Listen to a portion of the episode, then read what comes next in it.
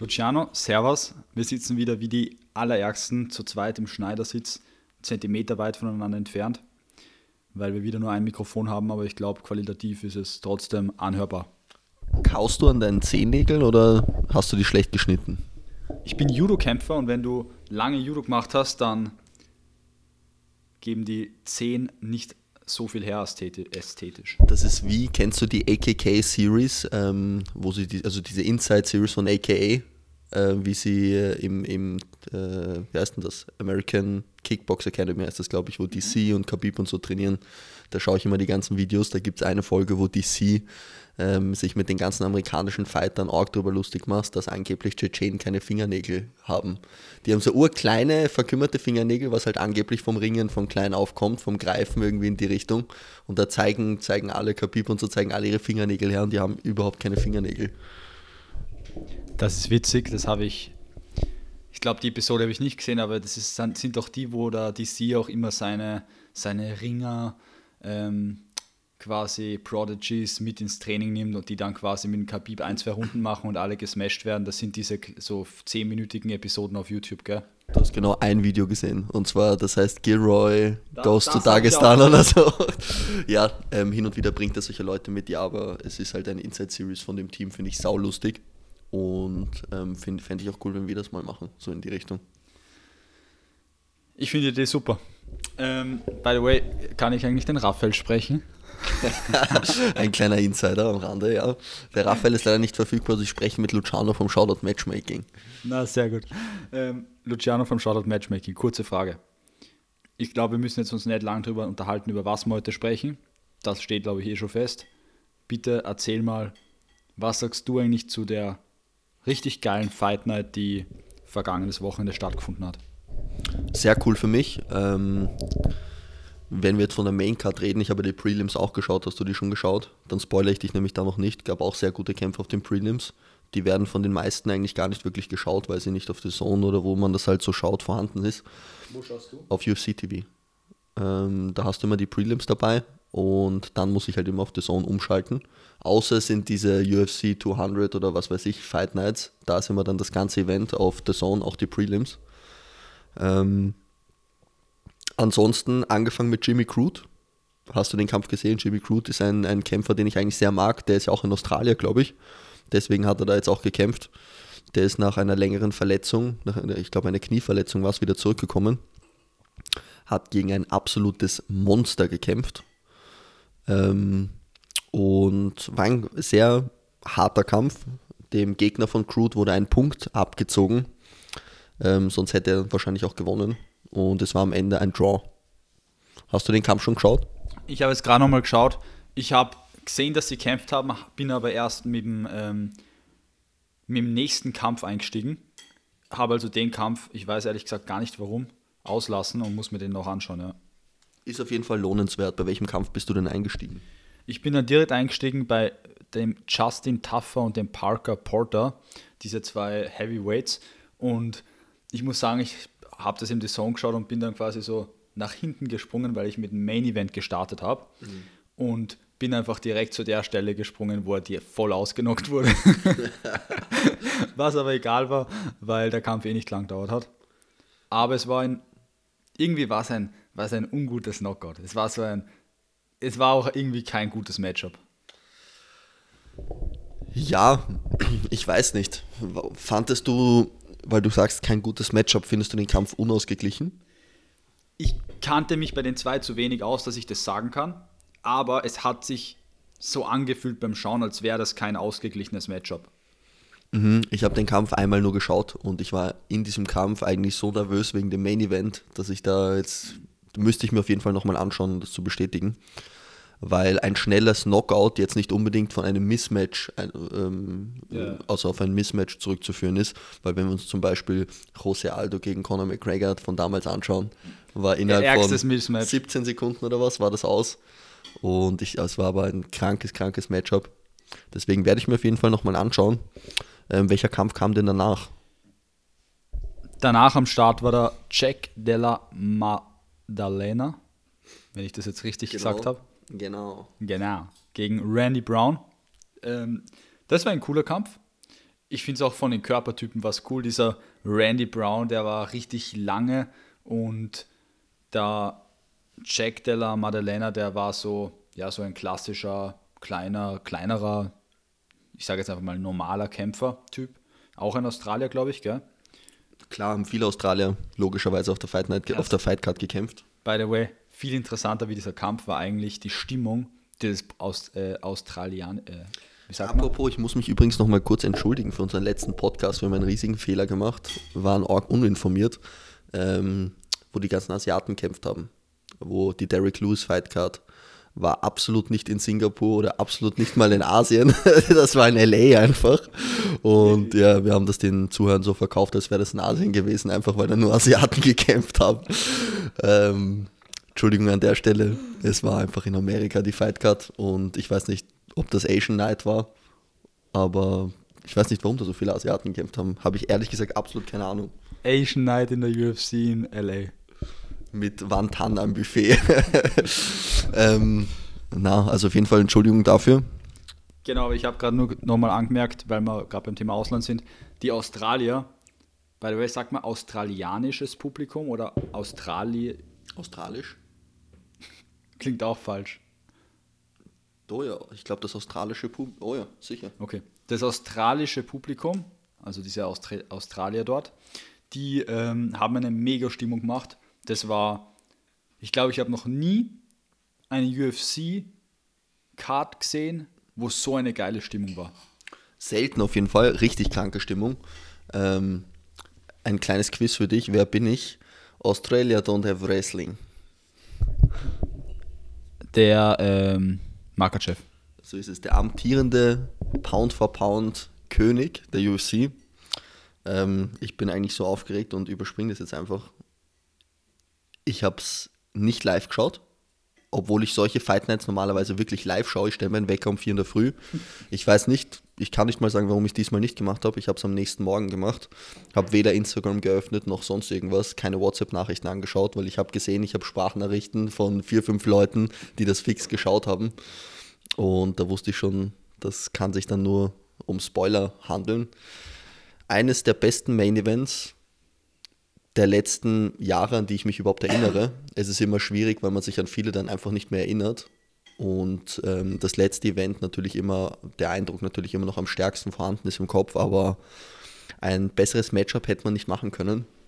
Und ich muss selbst mir eingestehen, ich hätte nicht gedacht, dass es so ein geiles Matchup ist. Ich dachte ehrlich gesagt, dass der Makachev das innerhalb von ein, zwei Runden beendet, per Submission. Ich, ich habe den Volk ein bisschen unterschätzt. Also ich habe eigentlich Volkanovski nicht unterschätzt, weil er ist ein sauguter Kämpfer, sondern ich hätte einfach nicht gedacht, dass er mit dem, mit dem neuen Gewicht klarkommt, mit der Stärke und der, der Gewichtsklasse von Makachev, weil Makachev ist ein sehr schweres Leichtgewicht, könnte eigentlich im Weltergewicht kämpfen. Ich meine, ja, Volkanovski hat angefangen seine MMA-Karriere im Mittelgewicht, ist dann ins Federgewicht runtergegangen. Aber da Volkanovski selbst im Federgewicht jetzt kein Knockout-Künstler ist und die Leute ausnockt, hätte ich nicht gedacht, dass er die Power hat, um mit Makachev mitzuhalten. Ja, es war ein brutaler Kampf, da Volkanovski ist ein Bad Motherfucker, glaube ich, kann man sagen. Vor allem, man muss sich einfach geben, dass das waren mindestens 10 Kilo Gewichtsunterschied, die die im Käfig hatten. Das darf man nicht vergessen. Vor allem darf man es nicht vergessen, weil es ja jetzt kein reiner Stand-up-Kampf war, sondern sehr viel Grappling und Ringen auch involviert war. Und da macht sich so ein Gewichtsunterschied natürlich noch mehr dann zu, also den merkt man dann noch mehr ich überlege jetzt gerade, man könnte so viel zu dem Kampf sagen, gell? Du hast, es ist interessant, du hast damals gesagt, ja, 90, 10, 80, 20 die Chance und ich habe den Punkt voll bekommen, so ja, hey, der holt ihn runter und ganz ehrlich, dass, That's what she said. dass er so schnell aufstehen kann.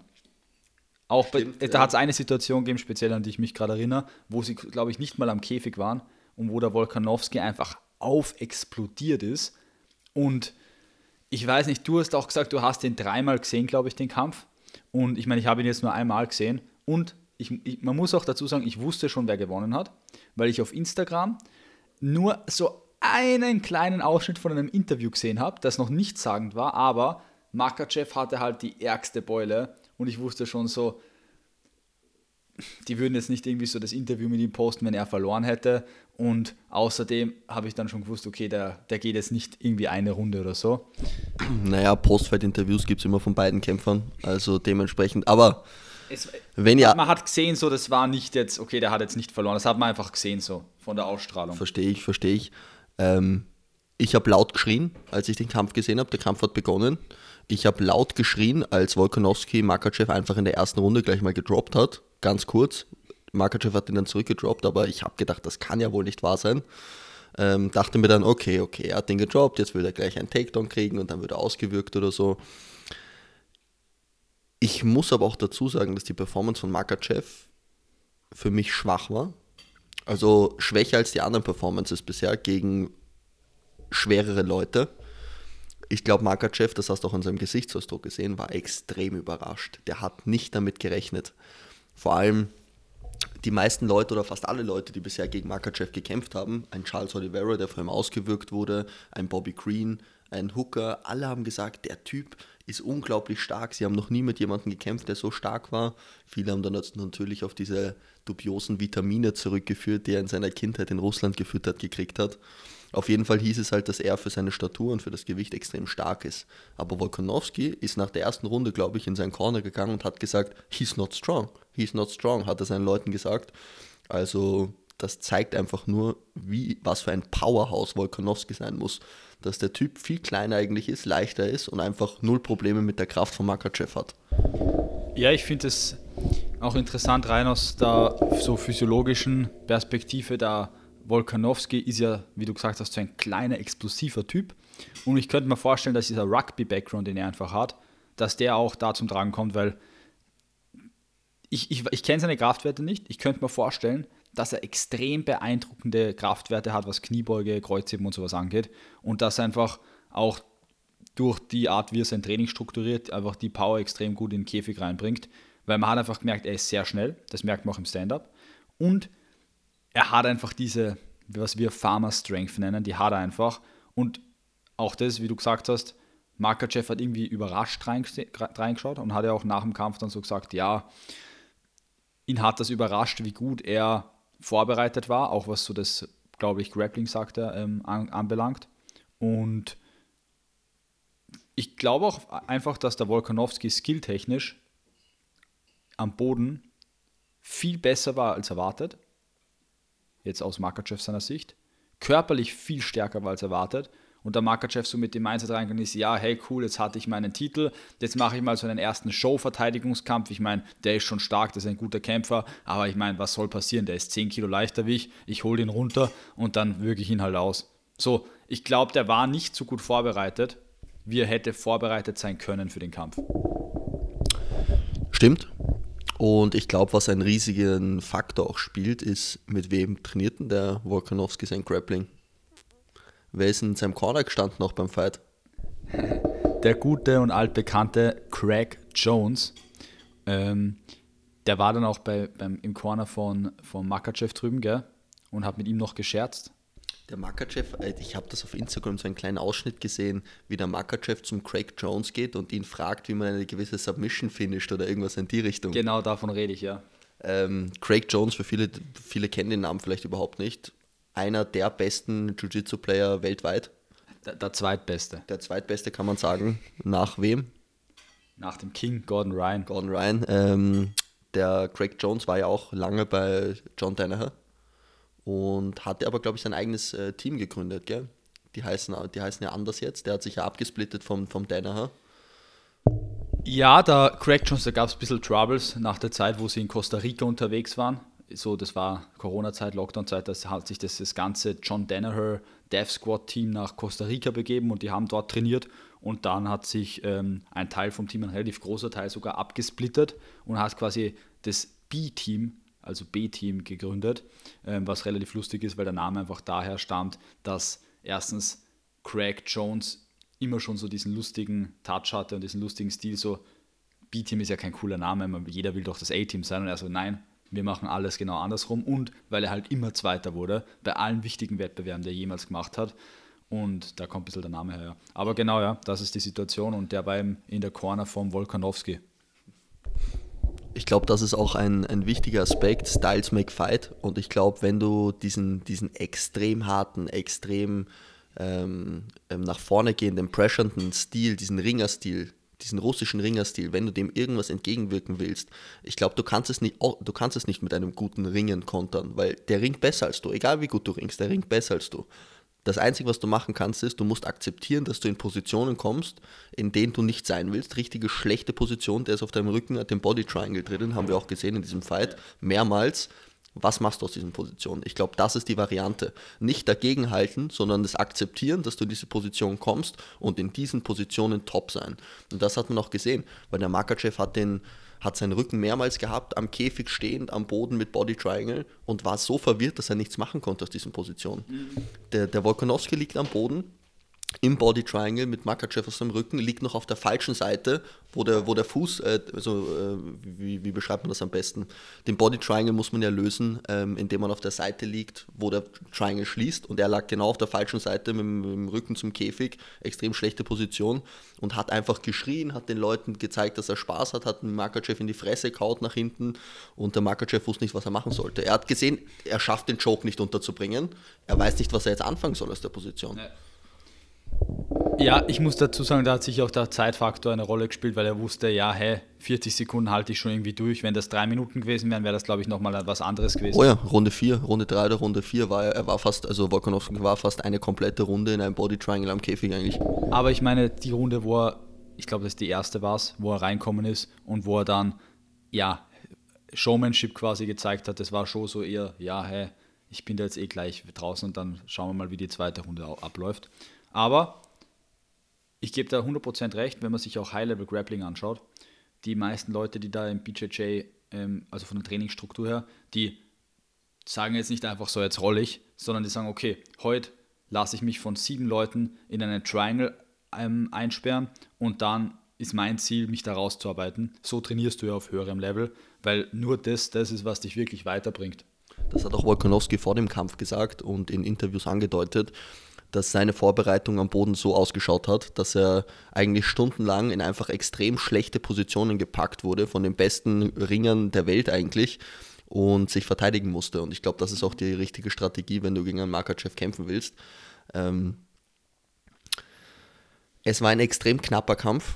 Also man kann nicht von einer Robbery sprechen. Ich habe mir viele Instagram-Kommentare angeschaut. Ich habe mir die Kommentare von anderen Fightern zu diesem Kampf angeschaut dennoch nach dem dritten Mal schauen jetzt mittlerweile, weil manchmal ist das erste Mal komplett äh, fehlgeleitet. Wenn man sich einen Kampf zwei, dreimal anschaut, denkt man plötzlich komplett anders darüber. Ähm, dennoch würde ich den Kampf Volkanovski geben. Nach dem dritten Mal schauen kann ich das so sagen. Ähm, von, den, von den Stats einfach her.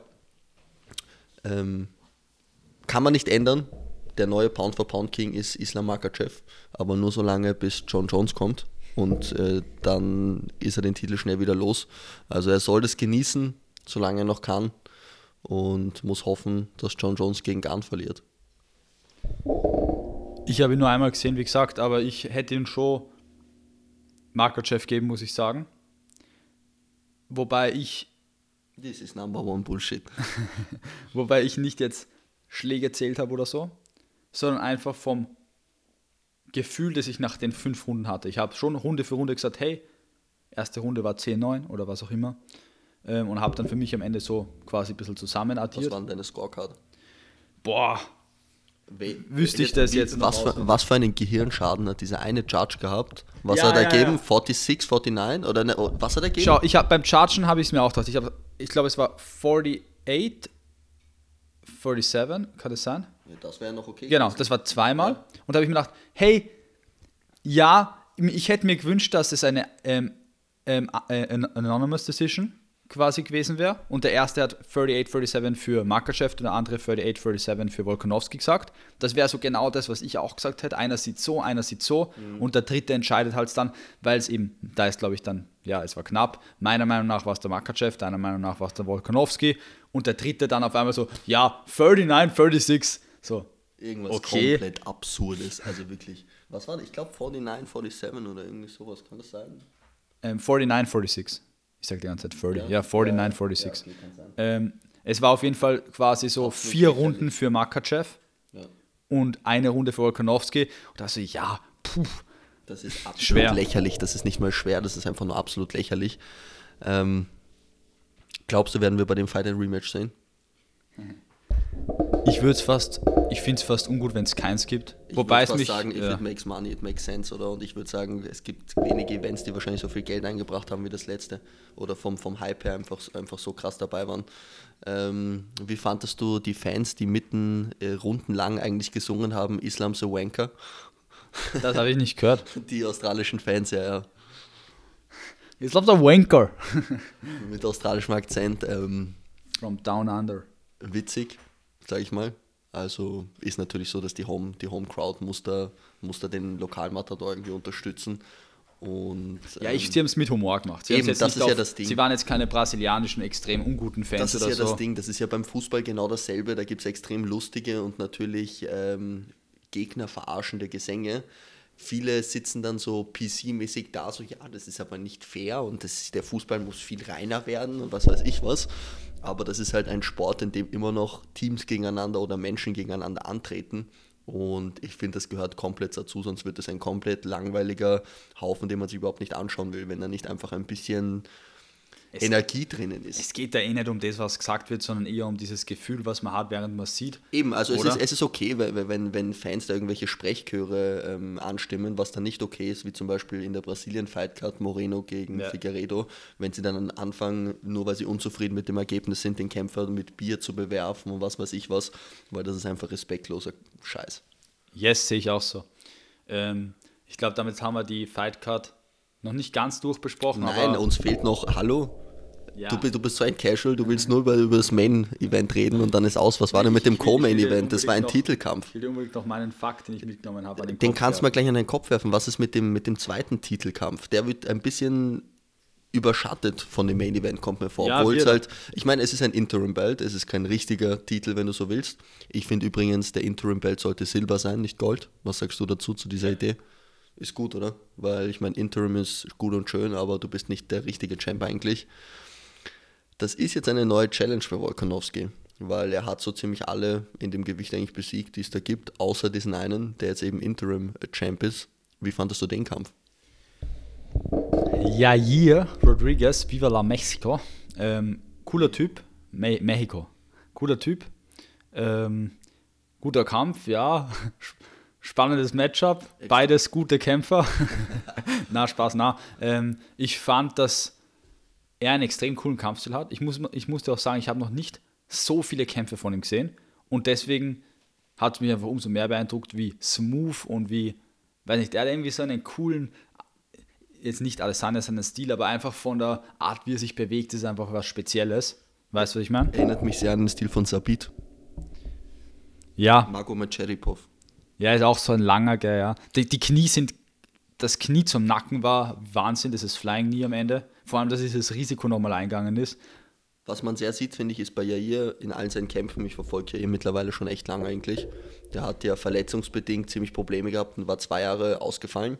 Dann ist er zurückgekommen, hat gegen Max Holloway äh, verloren, eine Decision, extrem knapper Kampf aber auch, wo ich glaube beide nach dem Kampf ins, ins Spital eingeliefert wurden. Und danach hat er gewonnen gegen Brian Ortega, der sich die Schulter bei einer Armbar, ich glaube Armbar oder Triangle, gegen Jair ausgekugelt hat.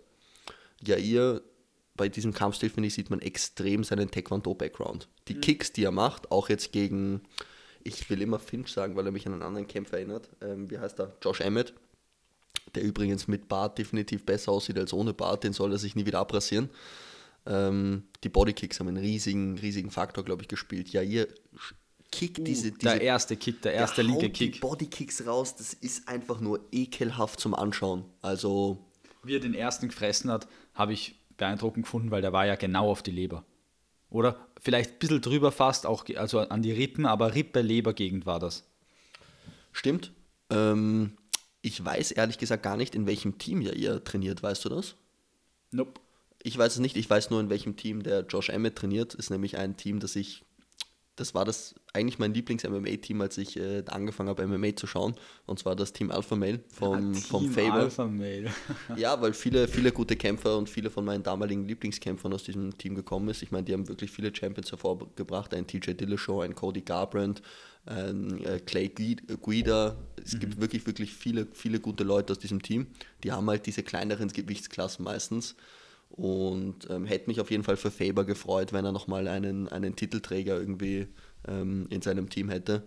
Aber Jair war an diesem Abend Nein. definitiv der bessere Mann. Also das wollte ich gerade noch sagen, das wäre noch mein le- nächster Punkt zu dem Matchup gewesen. Es war kein gutes Matchup. Also kein gutes, insofern definiert ich. Mir ist vorkommen, der hatte null Chance. So, mir ist vorkommen, an diesem Abend sind zwei Männer im Käfig gestanden, die einfach auf einem unterschiedlichen Level waren. Vielleicht war das auch nur von mir gefühlt so und es war total es war berechtigt. definitiv kein Mismatch und vor allem war es Pflicht, weil die beiden einfach die nächsten Anwärter in der Linie sind. Ja, ja, voll. Nicht, dass man das nicht matchen kann oder soll, aber so, hey, dem hätte man gleich den Belt geben können, ohne dass sie kämpfen, weil der hat ihn einfach zerstört. Ich finde nicht, ja, ich meine, definitiv hast recht. Ich fand es aber trotzdem jetzt nicht so einseitig. Also, es war eine dominante Performance, aber es war jetzt nicht ein, ein, ein Schlachtfest Nein, oder so. Weil der Josh. Emmett hat, erst, der hat Schwinger rausgehauen, da Ja, musste ja. ich nur einer erwischen und das war's. Eh, aber genau so ist mir vorgekommen. Hey, ich, ich schaue, ob ich ihn irgendwie mit dem Schwinger erwisch. Und der ähm, Jair hat so gedacht, ja, okay, ich nehme ihn jetzt. was wäre dein. Gameplan gegen Jair, oder? schwer, gell? diese langen, diese, es sind einfach ein, wirklich fast die ungutesten Kämpfer, vor allem wenn sie gutes Stand-up haben, diese langen, aus irgendeinem Stand-up-Background, die dann Taekwondo schlimm, noch die dazu die gute, Kicks. ja, gute Takedown-Defense haben, vielleicht noch irgendwelche unguten Bodykicks, weil die, die die wenigsten gut verteidigen können und dann am Boden auch noch, noch gut dazu, so wie der dir, dann bist halt. Das ist ja. nämlich das Ding, weil was machst du mit so einem, mit so einem Taekwondo-Stand-Up-Kämpfer, wenn du jetzt gegen den kämpfst als Josh Emmett? Natürlich, du versuchst einen Holst am Takedown. Ne, genau, Ja. versuchst einen Takedown. Und was kann Jair saugut? Submission von seinem Rücken aus. Ja. Das ist Jair ein Spezialist. Super, super Taktik. Als ich den Takedown, als er den Takedown angesetzt hat und ich gesehen habe, okay, jetzt ist er auf dem Jair drauf, habe ich schon gesagt, ich habe meiner Freundin gesagt, Herrst, das wird eine Submission. Und es war eine Submission. Ja. Also Triangle und aus war's. Cool, ja. Ja. Ja, auch cool, wenn man einen Titel quasi so gewinnt mit einer Submission als Stand-Up-Kämpfer. Zeigt einfach, dass du wirklich ein ganzer MMA-Kämpfer worden bist. Genau, also ich, Jair gegen Volkanovski wird auf jeden Fall extrem krank werden. Hast noch was zu sagen zur Fightcard? Na, eigentlich nicht. Es ist alles gesagt. Ähm, für die, fürs nächste Mal habe ich auf jeden Fall schon ähm, ein, zwei Punkte für den nächsten Podcast. Dann ist jetzt die Frage, soll ich mir den, na, ich, ich teaser ihn schon an Ja. und wir können nächstes Mal Ja. darüber reden, weil vielleicht hast du bis dahin Zeit, dir ein, zwei Episoden anzusehen. Ähm, ich bin jetzt gerade dabei, also ich werde mir das wahrscheinlich nicht ganz fertig anschauen, aber ich habe mal so rein reingeschaut auf Netflix bei Physical 100. Schaue ich auch. Nein, Ja, ja, ja. Mann, ich habe gedacht, ich kann dich jetzt Und richtig ich weiß, überraschen. über wen du redest. Du redest über unseren One Championship MMA-Fighter. Oh yes. Nicht nur ihn, sondern ich wollte einfach Erst, generell wir reden mal kurz über die Serie. Ich, so viel Zeit habe ich auch noch, ich sag's wir ehrlich. nur an, weil da Ja. gibt es mehrere Punkte, über die ich mich gerne unterhalten würde mit dir in Ruhe. Ja. Nämlich zum Beispiel, also für jeden, der das nicht weiß, nur angeteasert, ist eine Reality-TV-Serie aus Korea, wo 100 koreanische Sportler oder Fitnessbegeisterte oder Influencer oder Menschen, die einen unter Anführungszeichen guten, fitten Körper haben sollten, zusammenkommen und Aufgaben Die bewältigen müssen. Anführungszeichen kannst du eigentlich weglassen. Da- Naja, Bis jetzt hat keiner Scheiße ausgeschaut. der Taekwondo-Kämpfer, der 18-Jährige, hat, der schaut jetzt zum Beispiel nicht spektakulär aus und neben ihm steht auf einmal ein Profi-Natural-Bodybuilder, wo du dir denkst, okay, Natural, aha, Ich, ich glaube, dass äh, so gut wie niemand von diesen Leuten natural ist, wenn man sich die anschaut. sind schon ein paar gute Hast- Kanten dabei, ja. Es sind vor allem, was cool ist, finde ich, extrem viele erfolgreiche Sportler dabei. MMA-Kämpfer, ein Olympiasieger im Turnen haben wir dabei. Wir haben ja ja, zwei, zwei Olympiasieger hat man. und es sind auch drei, vier MMA-Kämpfer dabei. Ein sehr bekannter. Mehr sogar, nur sie zeigen, glaube ich, Genau. nur drei, vier halt im Fernsehen dann. Genau. Ähm, was war denn der Punkt, den du da ansprechen wolltest? Na, erstens mal wollte ich eben über, ich weiß, hat mir jetzt sein Name Schaust du es auf Deutsch? Nein. Okay, vielleicht ist das das Problem bei mir. Warum? Weil was ich, was ich, ich finde es cool. Ich fand äh, auch gleich die erste Folge cool mit dem Festhalten und so, was sie da machen müssen. Aber ich weiß nicht, ob es der Übersetzer ist oder ob die Koreaner einfach so reden. Aber was, was ich dann doch immer, was mich immer rausholt, ist, wenn, wenn dann irgendwie, machen die echt so Kommentare, weil die sitzen dann, Alter, oh mein Gott, wird er es wirklich schaffen? Er hat einen sehr guten Körper. weißt du, was ich meine? Es ist die ganze Nein, Zeit, nein, nein. ist es auf Englisch auch so? Nein, nicht ganz so schlimm, aber ja, ich weiß, auf Deutsch kommt es noch ärger rüber. Der Ich Typ ist wirklich stark. Ich hoffe, ich muss nicht gegen ihn antreten. Das ist die ganze, es wird die ganze Zeit eingeblendet, was irgendwelche Typen angeblich sagen und ich, ich weiß, der Typ ist ein Biest. Zum, ich hoffe, er schaut mich jetzt nicht an und wählt mich aus. Es wirkt so wie eine komische Anime-Manga-Serie teilweise. Ja, ich glaube, dem ersten anderen Kommunikationsstil und auf Deutsch ist ein bisschen schlechter äh, translated, weil ich habe mir eine auf Deutsch angeschaut, weil mir das jemand gezeigt hat und dann habe ich es auf Englisch weitergeschaut und da ist mir nicht mehr so brutal vorgekommen, wobei es doch auch noch komische Kommentare waren teilweise. Ich glaube, die reden einfach so, ne? Ja, und vor allem jedes zweite Kommentar ist so, oh, schau dir diesen stählernen Körper an. Ja. Der ist wirklich sehr beeindruckend. Oh, wirklich- wie viel ist- Muskeln hat er? Aber abgesehen davon ist es eine sehr witzige Serie und man sieht eben, das, über das will ich mich dann noch genau unterhalten, wie dominant Kampfsport eigentlich ist. All together, wenn man mal all things Das ist ja considered nimmt. Gell? Sexyama, Was? der MMA-Kämpfer. Ähm, er, hat, er hatte zwei Namen. Er hat einen japanischen Namen Genau. und einen koreanischen Namen. Nein, das ist Sexyama, der hat ja in der UFC auch gekämpft. Also Ja, ja, Joe, er Joe ja, ja, Rogan genau. nennt ihn immer Sexyama, weil er Genau. so ein gut ausschauender Typ ist. Der hat ja gegen Leute wie Bisping und so gekämpft. Ja, hat meistens verloren damals in der UFC. Na, das stimmt gar nicht. Ich glaube, er hat nur zwei Kämpfe gewonnen, oder? Sein, ist nicht so kacke. Also es ist auch nicht so top, aber ähm, also hat auch gute Leute besiegt. So ist es nicht. Ne? Ich glaube, wie das wirklich genau ausschaut, das erfahren wir in der nächsten Episode. Und auch, warum er jetzt ein Comeback gemacht hat, gegen wen er denn schon kämpft, weil ich würde sagen, dann schauen wir nächste Episode mal in die One FC rüber, was da zurzeit so abgeht. Auch sehr interessant nämlich. Und abschließend noch zum Sagen, jeder, der sich auf die nächste Folge vorbereiten will, der kann sich ja schon mal ein, zwei Episoden anschauen. Und wer die Kämpfe nicht gesehen hat, der soll sich die auch anschauen, also die UFC Fight Night. Und außerdem solltet ihr euch natürlich alle die Kämpfe nächste Woche anschauen, am Samstag, den 25. Februar, weil da gibt es auch ein ziemlich cooles Event. Luciano, date uns ab. Am was? Am 25. Februar? Was ist denn da? Da haben wir unsere Shoutout Contender Series 3. 3. Oder? 3. Vier! Vier. Oh, vier. Ach was, wirklich? Ähm, extrem coole Fights erwarten uns. Ich bin schon wirklich, wirklich hyped und ähm, mehr gibt es dazu eigentlich nicht zu sagen. Also es wird, es wird ein kompletter Abriss im Gym 23. Kommt alle vorbei, kauft euch die Karten auf shoutoutfightleague.com und dort findet ihr eben im Shop die Karten auch zu kaufen. Kostet 29 Euro eine Karte, eine normale Karte. Ähm, schnappt euch einen Freund, kommt vorbei und genießt die Show. So ist es. Und jeder, der leider nicht dabei sein kann, live, der sollte sich unbedingt Zeit nehmen und den Livestream anschauen, weil der wird krank. Und mit diesen Worten, Wo, wo, wo spielst denn das? das spielt auch auf der Homepage www.shoutout-fightleague.com unter dem Punkt Livestream, denke ich. Spielst du das nur am Livestream? Gibt es mittlerweile auch im Fernsehen? Was? Yes. Wir sind im Fernsehen. Oh ja, oh ja. Wir sind zu sehen auf Magenta TV. Habe ich sogar. Sehr gut. Und dort gibt es den Channel Streamstar. Ich glaube, es ist direkt der Channel, der nach ORF kommt. Also nicht so schwer zu finden.